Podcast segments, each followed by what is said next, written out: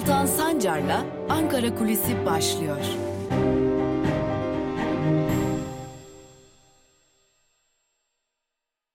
Merhabalar sevgili Özgürüz Radyo dinleyicileri. Ankara Kulisi'ndesiniz. Hem Özgürüz Radyo'dan hem de YouTube hesabımızdan sizlerle birlikteyiz. Malum bugün AKP için seçimden önceki son kongre. Artık AKP yenilenen tırnak içerisinde yenilenen yönetimiyle ve e, tabii ki yenilenen kabineyle belki 2023 ki hiç kimse 2023'e ihtimal vermiyor. 2023'ten önce gerçekleşmesine artık kesin gözüyle bakılan sadece tarihi netleşmemiş olan e, daha doğrusu fitili ateşlenmemiş olan o erken seçime ya da o seçime hazırlanıyor artık 2023 revizyonu e, vizyonuyla diyelim daha doğrusu 2023 vizyonuyla tırnak içerisinde AKP'nin yol haritasının artık netleşeceği kongre bugün gerçekleştirilecek. Ankara'da Cumhurbaşkanı Erdoğan'ın konuşmasına gözler çevrilecek. Zira Cumhurbaşkanı Erdoğan'ın 2023 konusunda e, neleri hedeflediklerini e, açıklaması bekleniyor. Tabi aslında Cumhurbaşkanı Erdoğan'ın 2023 konusunda neleri hedeflediğini az çok biliyoruz ama esas merak edilen birkaç husus var. 1. Ekonomiye dair verilecek mesajlar. 2. Batı dünyasına verilecek mesajlar. Ve üçüncüsü olarak da Türkiye'de demokrasiye dair bundan sonra başımıza neler geleceğine dair verilecek mesajlar. Türkiye'nin gözü kulağı orada olacak. Ee, burada yönetimde, AKP yönetiminde bir takım değişikliklerin elbette ki kaçınılmaz olduğunu biliyoruz. Tabi hemen gerçekleşmesi de e, AKP yönetiminde değişiklikler gerçekleşecek ve ekonominin gözleri Cumhurbaşkanı Erdoğan'da olacak. Zira Naci Ağbal görevden alındı Merkez Bankası Başkanı. Piyasalar alt üst durumda. Türkiye'nin risk birimi giderek artıyor ve e, piyasalar e, çalkalanıyor. Borsa iki gündür haftanın ilk iki gününde devre kesmek zorunda kaldı. Bu tarz ciddi sorunlarla karşı karşıya AKP. Ve tabi e, İstanbul Sözleşmesi'nden çekilen AKP gidiyor kongreye. Tabi AKP'li kaynaklar e, artık Ankara kulislerinde, Ankara'da yavaş yavaş İstanbul Sözleşmesi'ne dair ayrıntıları da fısıldamaya başladılar. Artık şunu biliyoruz. Ankara'da İstanbul Sözleşmesi'nden çekilme kararı aylar evvel alındı. O aylar evvel dediğimiz tarih aslında tam da Cumhurbaşkanı Erdoğan'ın Saadet Partisi Yüksek İstişare Kurulu'nun e, başında gelen e, Oğuzhan Asiltürk'ü, Saadet Partili Oğuzhan Asiltürk'ü ziyaretiyle başladı. Orada Cumhurbaşkanı Erdoğan'a Saadet Partisi'nin de e, İstanbul Sözleşmesi'nden duyduğu hatta 6284 sayılı kanundan duyduğu rahatsızlık dile getirildi ve orada Cumhurbaşkanı Erdoğan'ın Oğuzhan Asiltürk'e bu için bitirileceği yönünde bir garanti verdiği belirtiliyor.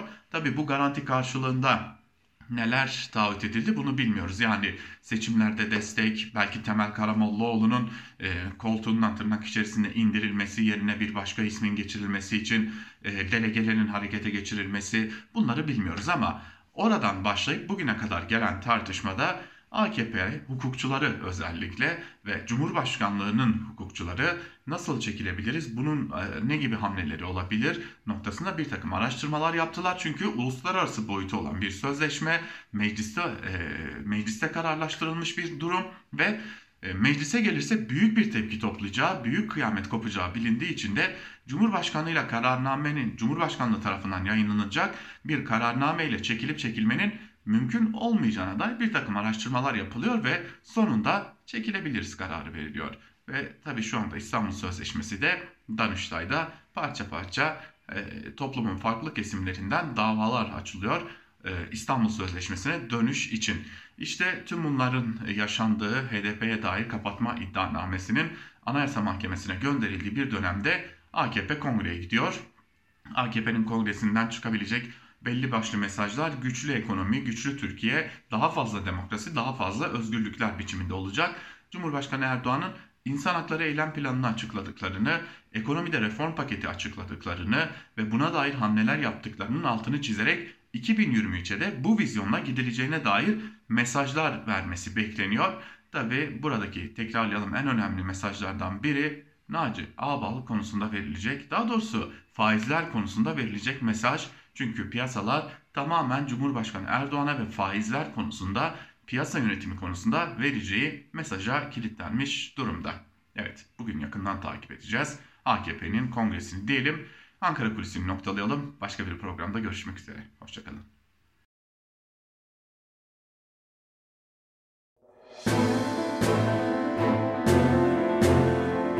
Altan Sancar'la Türkiye basınında bugün başlıyor. Merhabalar sevgili Özgürüz Radyo dinleyicileri. Haftanın 3. gününde takvim yaprakları 24 Mart çarşamba gününü gösterirken Türkiye basınında bugün programıyla Özgürüz Radyo'da sizlerle birlikteyiz. İyi bir gün, iyi bir hafta geçirmenizi tekrar dilemiş olalım. Haftanın tam da ortasındayız. E, tabii gündem yoğun, e, tartışmalar muhtelif. E, her zaman olduğu gibi iktidarın politikaları Türkiye'de tartışılmaya devam ediliyor, eleştirilmeye devam ediliyor. Bugün de gazeteler, köşe yazarları bu tartışmaları nasıl görmüşler? Hep birlikte bunlara bakacağız. Ee, ilk olarak Cumhuriyet Gazetesi'ne bakalım. Dikkat çeken bir manşet var çünkü Cumhuriyet Gazetesi'nde e, tartışmalı bir durum. İlticaya yasal kılıf manşetiyle çıkmış Cumhuriyet ve ayrıntılar şöyle. Türk Silahlı Kuvvetleri'ne subay ve az subay yetiştiren harp okulları ile Assubay Yüksek Okullarının giriş koşullarında kritik bir değişiklik yapıldı. Önceki yönetmelikte bulunan kendisinin aile üyelerinin irticai ve bölücü girişimleri benimsememiş veya bu faaliyetlere karışmamış olması koşulu kaldırıldı. Yeni yönetmelikte terör örgütlerine veya milli güvenliğe karşı faaliyette bulunduğuna karar verilen gruplara üyelik, iltisak ya da irtibatı bulunmamak şartı getirildi. Ayrıca gayri tabi cinsi eğilimleri tespit edilmemiş olmakta giriş koşulları arasına konuldu denilmiş. Ee, Türkiye'de işte e, bir yanda ilticanın önü açılırken orduda bir diğer yanda da e, cinsiyet eşitliği de böyle düzeltiliyor. Ortadan kaldırılıyor. Bu arada emekli tüm generaller Ahmet Yavuz değerlendiriyor ve harp okulları yönetmeliği değişikliğiyle tarikatlara ve cemaatlere iktidara karşı bir tavırları yok yoksa yol açıldığını belirtiyor. Orduyu tamamen kontrol etmeye amaçlayan iktidarın FETÖ'den ders çıkarmadığının bir itirafıdır deniliyor. İzmir Başsavcılığı'nın FETÖ'nün TSK içerisine sızdırdığı üyelerine yönelik soruşturmasında 122 muvazzaf asker 184 kişi hakkında gözaltı kararı çıktı. Mahrem imamlarla irtibat kuran şüphelilerden 150'si yakalandı. Diğer kentlerde de onlarca asker ve öğretmen gözaltına alındı denilmiş haberin ayrıntılarında. Ve Cumhuriyet Gazetesi'ni noktalayalım. Gelelim bir diğer gazeteye, Evrensel Gazetesi'ne. Evrensel'in manşetinde sendika yasak, kumar serbest sözleri var ee, ve ayrıntıları çarpıcı. Yoksulluk derinleştikçe şans oyunları ve kumarın umut sömüren pençesine düşüp ekonomik yıkım yaşayan işçilerin sayısı artıyor yasal, yasa dışı, her türlü bahis oynayıp söz konusu yıkımı yaşayanlardan sadece biri olan Ali anlatıyor. Asgari ücretle geçinemiyordum. 30 bin lira kredi çektim. Hepsini şansa yatırdım. Kaybettim. Sonra taksitlerini ödeyemedim. Bu işlerin dijitalleştirilmesinin sağladığı kolaylıkla nasıl yaygınlaştığını ve nasıl yapıldığını en ince ayrıntısına kadar ustalıkla anlatan işçilerin biraz rahat etmek için başka başka yol mu sorusuna verdikleri yanıt çarpıcı. Sendikaya üye olmak serbest ama patron duyarsa işten atıyor. Kumar oynamak yasak ama kumar oynama, oynadın diye kimse seni işten atmıyor denilmiş haberin ayrıntılarında çarpıcı bir yerden bakılmış konuya. Geçelim Bir Gün gazetesine. AKP sebep, gericilik sonuç, lahiklik çözümdür diyor Bir Gün Gazetesi manşetinde ve şunları kaydediyor. İstanbul Sözleşmesi'nin feshedilmesinin ardından İslamcılar el yükseltmeye başladı. Tarikatlar teşekkür kuyruğuna girdi, yandaşlar yeni talepler sıraladı. Yeni Şafak yazarı evlilik dışı ilişkilerin yeniden suç olabileceğini yazdı. Yeni Akit hilafet çağrısı yaparken Eğitim Birsen okul öncesinde dini eğitim talep etti.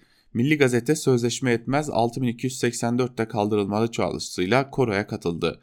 AKP'li Ünal'ın hazırlıklarımız 19 yıl sürdü, şimdi başlıyoruz ifadesi ise tartışma yarattı.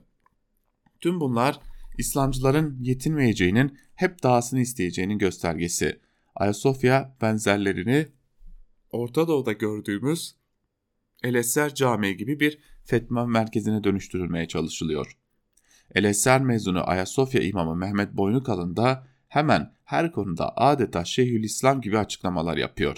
Ülke hızla karanlığın pençesine düşerken meclis muhalefetinin kutuplaştırmanın önüne geçelim anlayışı yetmez. Laiklik mücadelesi önemli ve acil diyor Bir Gün gazetesi de. Tabii tüm bu yaşananlar hani e, yarın bir gün şeriat gelir mi tartışmasını getiriyor. Ben böyle e, Türkiye'ye e, şeriatın adının konulacağına pek hiç e, pek değil hiç ihtimal vermiyorum ama e, bir diğer yandan şunu çok iyi biliyoruz ki AKP e, adı konmadan e, dini politikalarla ülkeyi zaten yıllardır yönetiyor sadece adı yoktu. Ve Yeni Yaşam gazetesi kriz iktidarın bedeli halkın sözlerine yer veriyor Yeni Yaşam. Ayrıntıları şöyle. Cumhurbaşkanı Erdoğan'ın kısa sürede attığı İstanbul Sözleşmesi'nden çekilme, Gezi Parkı'nı, Parkı'nı vakfa devretme, Merkez Bankası Başkanı'nı yeniden görevden alma, HDP'ye kapatma davası, HDP milletvekili Ömer Faruk Gergerlioğlu'nun vekilliğini düşürme adımları yeni bir siyasi ve ekonomik fırtınaya yol açtı.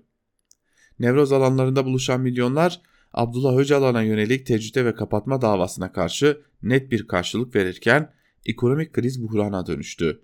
Dolar ve euro hafta başından bu yana tüm müdahalelere rağmen sert şekilde yükselirken borsa çakıldı. Profesör Mustafa Altıntaş'a göre krizin kaynağı şahsım devleti. Altıntaş güven vermeyen bir ekonomide kimse yatırım yapamaz. Bu politikaların faturası sokaktaki yurttaşların üzerine yıkılıyor. Sokaktaki yurttaş faturayı ödüyor. İşsiz kalan yurttaş ödüyor bunun bedelini. Geliri görece azalan yurttaş ödüyor, diyor. Disk-R raporuna göre korona nedeniyle her 3 kişiden biri işsiz kaldı hatırlatmasını da yapmış Yeni Yaşam gazetesi. Ve Yeni Yaşam gazetesini noktalayıp sözcüyle devam edelim. Ağbal'ın faturası manşetiyle çıkmış sözcüde ve şunlar kaydediliyor. Naci Ağbal'ın 133 gün sonra Merkez Bankası'nın başından alınması Türkiye'yi milyarlarca liralık zarara uğrattı. Faturası tek tek hesaplandı. Sözcüye konuşan MHP eski milletvekili Sinan Oğan, Türkiye'nin borç yükü artıyor. 106 milyar dolar kamu dış borcu var. Dövizdeki her 10 kuruşluk artış bize bir Avrasya tüneli kaybettiriyor dedi. O an şöyle devam etti. Bu ülke yabancı sermaye çekmek için birinci kuralı güver, ikinci kural öngörüdür. Normal ülkelerde Merkez Bankası başkanları 10-15 sene görevde kalır. Ağbal 4,5 ay kalabildi. Bir mevsimlik işçinin bile görev süresi 3 aydır demiş Sinan Oğan. Şimdi Sinan Oğan'ı da böyle hani aman aman çok önemli bir isimmiş gibi gösteriyoruz ama yani gösteriyorlar daha doğrusu da. Yani Sinan Oğan da fikirleri e, berbat fikirleri olan bugün bu ülkenin e, krizde olmasına sebep olan o fikirleri taşıyan e, milliyetçi hatta e, çok daha ötesinde ırkçı bir insan. E, yok birbirine fark. Yani Sinan Oğan bugün MHP'de değil ama MHP iktidarda sonuçları ortada. Geçelim Karar Gazetesi'ne. Kim bu vatandaş manşetiyle çıkmış Karar Gazetesi. 128 milyar dolarlık rezervin akıbetine yönelik tartışma sürerken önceki gün dikkat çeken 6 milyar dolar tutarındaki döviz satışı hakkındaki vatandaş tarafından yapıldığı açıklaması kafa karıştırdı. Faiz artışının liranın cazibesini artırdığı günlerde bile dövizini satmayan vatandaşın finansal riskin katlanmasının ardından toplam 6 milyar dolarını elden çıkarması ilginç bulundu. Gerçekten bu vatandaş kim diye sormuş olalım. Yani kim böylesi bir ortamda 6 milyar dolar satar? Hangi vatandaş ya da hangi vatandaşlar 6 milyar dolar satar ki Türkiye'de Türkiye'de yurttaş garanticidir. Parasını garanti yerde tutar ama iktidara göre 6 milyar dolar satılmış ama bunu satan vatandaşmış. Herhalde Merkez Bankası ardı ardına rezerv satınca bu sefer başka metotlar bulmuşlar. Geçelim Sabah gazetesine. Manşette kadınlarımız bu ülkenin taşıyıcı kolonları denilmiş. Ee, Akhisar'da çalışanların %78'inin kadın olduğu çevre dostu fabrikayı ziyaret eden Emine Erdoğan'dan çarpıcı mesajlar. Bu çatı altında kadın gücünün ve çevre hassasiyetinin bir araya gelmiş olması çok umut verici diye konuşmuş Emine Erdoğan e, Cumhurbaşkanı Erdoğan'ın eşi vasfıyla Sabah gazetesine manşet olmuş. Artık sadece Cumhurbaşkanı Erdoğan olunuyor. Bu arada kadınlarımız sözü de yani insanları irite eden bir sözdür. Kadınlar kimsenin değildir. Kadınlar deyin yani buna alışın artık o kadınların o sahiplenilmeye ihtiyacı varmış izleniminden bir vazgeçin artık yani. Hürriyet gazetesine bakalım. Partide partide kabinede değişim kararı manşetiyle çıkıyor Hürriyet gazetesi. AKP'nin bugünkü kongresinde parti 2023 seçimlerine taşıyacak yeni vitrin oluşturulacak. AKP'li Ünal'da sadece partide değil diğer alanlarda da düzenleme yapılacağını belirterek kabinede de değişiklik sinyali verdi denilmiş. Dün Mahir Ünal'ın yaptığı açıklamalar bugün Hürriyet'in manşetine taşınmış. Zaten aylardır bu kabine değişikliğinin e, olacağı da konuşuluyor. CHP Genel Başkanı Kemal Kılıçdaroğlu'ndan ekonomi için 9 öneri var. Kılıçdaroğlu Türkiye'nin derin bir ekonomik kriz yaşadığını söyledi ve 9 öneride bulundu. Kamuda israfa son verilsin, denk bütçe sağlansın, bağımsız kurumlara müdahale edilmesin, SK toplansın, döviz garantili projelerde TL'ye dönülsün, tahsili gecikmiş alacaklara çözüm bulunsun, salgından ağır etkilenenler için program hazırlansın. İstihdam yaratılsın, barışçı dış politikaya geçilsin denilmiş. Bunları yaparsa zaten AKP iktidarı diye bir şey kalmaz. Ve Milliyet, 3. dalganın tam içindeyiz manşetiyle çıkmış Milliyet. Vaka sayısı yeniden 26 bini geçti. 3. dalganın içinde izleyen uzmanlar Nisan'da vaka, ölüm ve yoğun bakım hasta sayısının zirve eşiğine geleceğini dile getiriyor. Tabloyu milliyete değerlendiren İstanbul Tıp Fakültesi Hastanesi Dekanı Profesör Doktor Tufan Tükek, test pozitiflik oranı %4-5 seviyesinden %10-15 arasına çıktı. Üçüncü dalganın içindeyiz. Vatandaşlarımız dikkat etmedikleri takdirde Nisan'ın ilk haftasından sonra vaka sayılarının 30 bini geçeceğini görülüyor denilmiş. Yani hocam biraz da iktidar dikkat etse keşke. E, vatandaşlar, vatandaşlar, vatandaşlar. Her şeyin e, sorumlusu vatandaş olmamalı. Her şeyden vatandaş sorumlu tutulmamalı. Bu arada ilginç bir haber. F-35 için çaba sarf edilmeli denilmiş. Cumhurbaşkanlığı Sözcüsü İbrahim Kalın, ABD Ulusal Güvenlik Danışmanı Sullivan ile görüştü. İlişkilerin ortak çıkar ve stratejik önceliklere odaklanan bir zeminde ilerlemesi gerektiğini altı çizilen görüşmede S-400 ve F-35 konularının çözüme kavuşturulması için ortak çaba sarf edilmesinin önemi vurgulandı. Ne olursa olsun öyle görünüyor ki ABD o S-400'leri kabul etmeyecek. Yeni Şafak hala nasıl sızıyorlar manşetiyle çıkmış. İzmir merkezli FETÖ operasyonunda 123 muazzaf asker hakkında gözaltı kararı verildi. Bu FETÖ'cüler arasında teğmenler de var.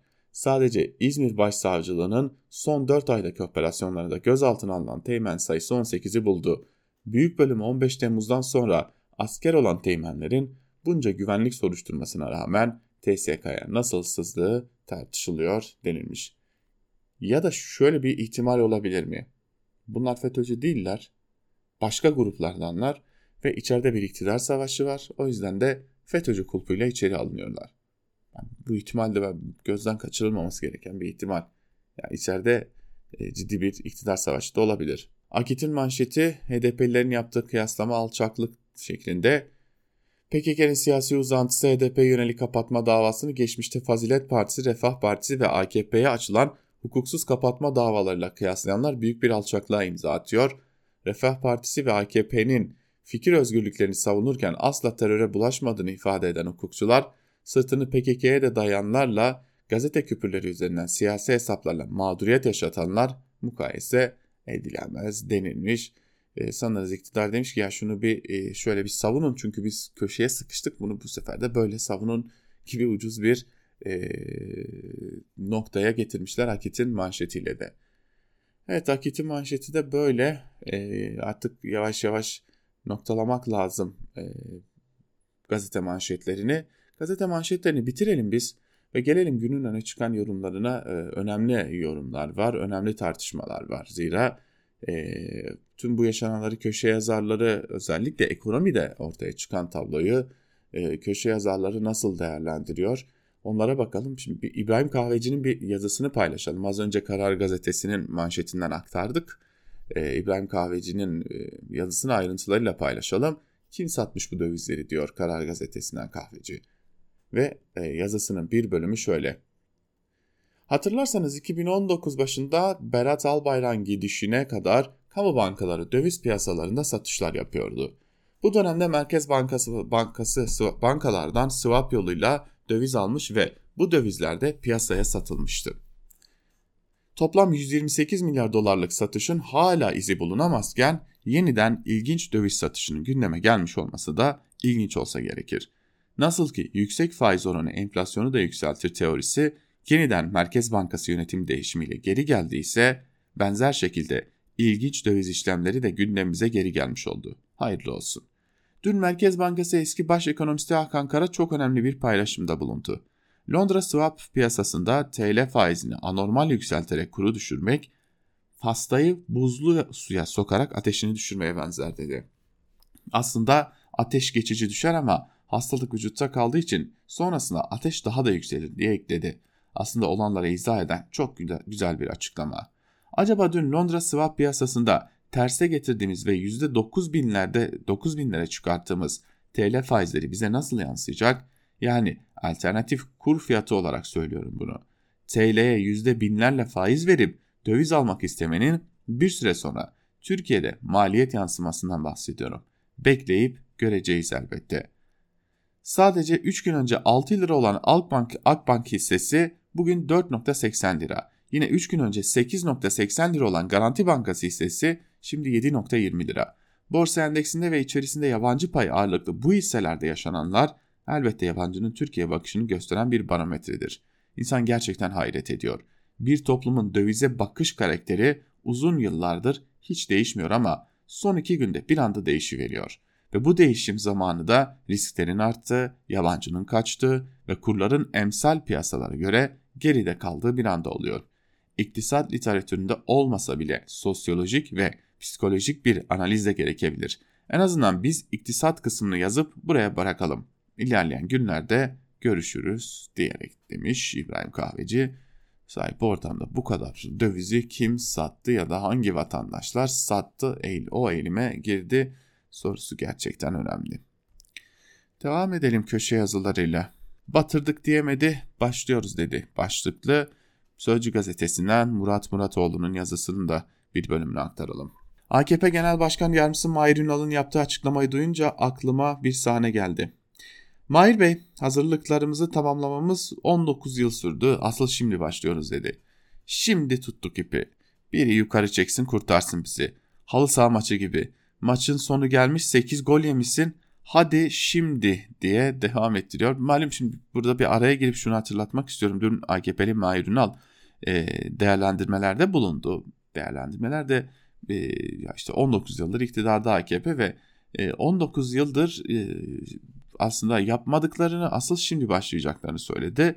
Tabii bu e, çeşitli tartışmalara, çeşitli e, esprilere de konu oldu. Murat Muratoğlu da onu aktarıyor ve şöyle tekraren söyleyeyim şunları kaydediyor. Halı saha maçı gibi.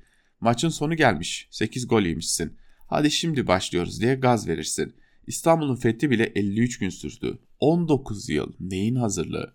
Ne var ki? AKP bir parti değil ki. Tek kişi. AKP'den Erdoğan'ı alın geri ne kalır ki? Geldi 67 yaşına. Biraz geç kalmadınız mı başlamaya? Sahi başlamak için parayı nereden bulacaksınız? Çok ciddi bir ekonomik krizin tam da göbeğindeyiz. Her şeyi doğru yapsak en az 3 yıl sürer normale dönmemiz. Daha geçen yıl Mahir Bey Türkiye ekonomisinde V tipi ekonomik sıçrama modeli beklediğini söyledi. O da 19 yıllık fragmana dahil miydi? Ekonomide V modeli nedir derseniz harfin tipine bakın. Hemen çözersiniz. Oysa biz önce S tipi sıvama modelini uyguladık. Geçen hafta tipi T tipi tüy dikme aşamasını atladık. Dediği gibi esas şimdi başlıyorsak belli ki G tipi gömecekler ekonomiyi demiş e, Murat Muratoğlu da yazısının bir bölümünde. Şöyle bir, bir ekonomi yazısı daha e, iyi olacak sanırız. Bir ekonomide Dünya Gazetesi'nden Alaaddin Aktaş'tan siz George olsanız Türkiye'ye yatırım yapar mıydınız diye soruyor Aktaş. Faizin artmasını hiç istemeyecek olanlar elinde borçlanma senedi bulunan yatırımcılardır. Dün faiz %15 düzeyindeyken 87 liraya alınan bir kağıt, kağıdın fiyatı faiz %19'a çıkınca bugün bir anda 84 liraya geriler. Bu fiyat faiz mekanizması yabancıyı bir de kur yönünden vurabilir. Kur faizden daha yüksek oranda arttığı takdirde ortada faiz getirisi kalmaz, ana paradan bile yemek bile söz konusu olabilir. Londra'daki bir fonun yöneticileri toplantı halinde. 2020'nin son günleri ellerindeki yüklü tutarda fonu 2021'de hangi ülkelerde değerlendirmeleri gerektiğini konuşuyorlar. Üstünde durulan ülkelerden biri de Türkiye. Daha önce İstanbul'da çalışmış olan bir fon yöneticisi Türkiye ile ilgili bir not hazırlamış ve sunum yapıyor. Türk hükümeti Kasım ayı başında radikal bir karar aldı. Merkez Bankası'nın başına eski Maliye Bakanı getirildi. Sıkı para politikası uygulamaya başladılar. Daha önce de bunu lafta çok uygulamışlardı ama siyaseten bu politikaya pek sıcak bakmadıklarını biliyoruz. Ama bu sefer iş ciddi tutacak gibi görülüyorlar. Konuşup tartıştılar ve sonunda Türkiye deneyimi de olan fon yöneticisini dinlemeye karar vererek 2021 yatırım yapılacak ülkeleri arasında Türkiye'yi de aldılar. Londra merkezli fon başlangıç olarak Türkiye hazinesinin iç borçlanma senetine 10 milyon dolar yatırmaya karar verdi. 10 milyon dolar 7,5 TL'ye çevrildi ve bu paranın karşılığında olan 75 milyon lirayla %15 faizli iç borçlanma senedi alındı. 100 lira nominal bedeli kağıtta %15 iskonto ile 87 lira ödendi. Bir aşama geride kalmıştı. Bu fon Türkiye'ye ilk girdiği için gelişmeleri ara ara merakla takip ediyorlardı. Bir süre sonra dolar 7 liraya kadar gerilemişti. Yüzleri gülüyordu. Öyle ya 75 milyon liraya hiç faiz kazanmamış olsalar bile dövize dönmek istediklerinde ellerinde 10.7 milyon dolar geçecekti. Türkiye'ye daha fazla yatırım bile yapabilirlerdi artık. Keşke diyorlardı. Keşke kur yüksekken daha fazla yatırım yapsaydık, daha fazla kar etseydik. Mart ayı ortasına kadar her şey iyi gitmişti. Ama başlarına gelecek sürprizlerden haberi yoktu. Daha önce İstanbul'da çalışmış olan fon yöneticisi bir cumartesi sabahı Londra için erken sayılabilecek bir saatte telefonu uyandı. Türkiye'den bir dostu arıyordu. Haber vereyim dedim. Merkez Bankası Başkanı görevden alındı. Burası kaynıyor. Bir an rüya mı görüyorum diye düşündü. Bir daha söyle. Ne oldu dedin? Eski Maliye Bakanı vardı ya hani Merkez Bankası Başkanı olmuştu. O görevden alındı. 10 milyon doların Türkiye'de borçlanma senedine yatırılmasına ön ayak olan fon yöneticisinin başından aşağı kaynar sular döküldü sanki. Neler olacağını gayet iyi biliyordu. Demek ki sıkı para politikasının ömrü 4 ay olmuştu. Art şimdi faiz hızla yükselecek, kendilerinin %15 faizle iskonto olarak 187 liraya aldıkları kağıdın fiyatı düşecekti. Ben bunları fon yönetimine nasıl izah ederim diye kara kara düşünmeye başladı.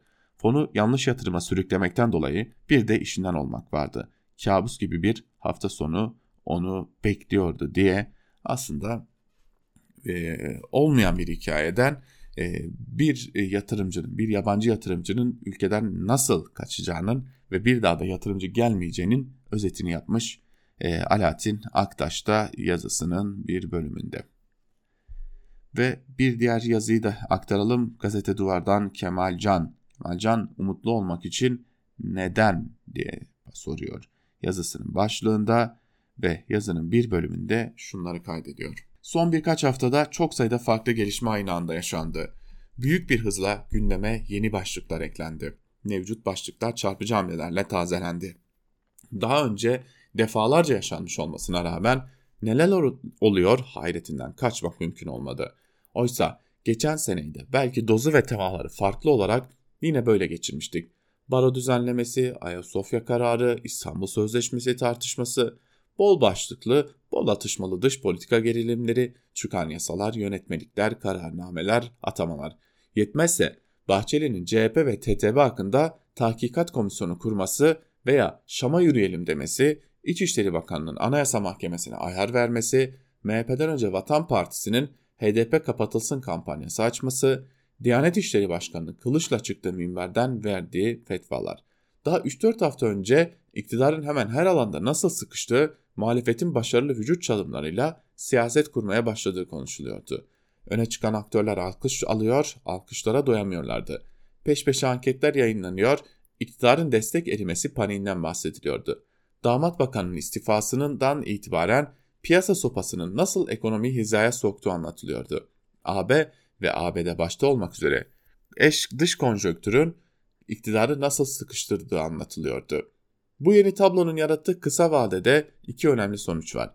Birincisi muhalefetin koyu bir umutsuzluğa savrulması. Bu umutsuzluğun muhalefet partilerine yönelen öfkeden daha önce çok etkili olabileceği düşünülen protestolara, inançsızlığa kadar çeşitli tezahürleri var. Elbette bu işin sonu nereye varacak veya arkasından neler gelecek şeklindeki derinleşen endişelerin de büyüdüğü ortada. İkincisi iktidar cephesindeki azgın azınlığın çok daha gürültülü biçimde sahne alması. Reform söylemi ve muhalefet hareketliliği dolayısıyla biraz kaybedilmiş üstünlüğü geri almak için deliler taburu ayakta. Dikkat çekici bir tabirle bitirelim bu programı da bugünlük e, deliler taburu ayakta diyor. E, yani özellikle e, aslında Akit için belki Yeni Şafak için ya da o zümre için deliler taburu ifadesini kullanıyor. Kemalcan dikkat çekici bir tabir diyelim. Bugünlük de Türkiye basında bugün programımızı noktalamış olalım. Yarın tekrar Özgürüz Radyo'da görüşebilmek umuduyla şimdilik hoşçakalın.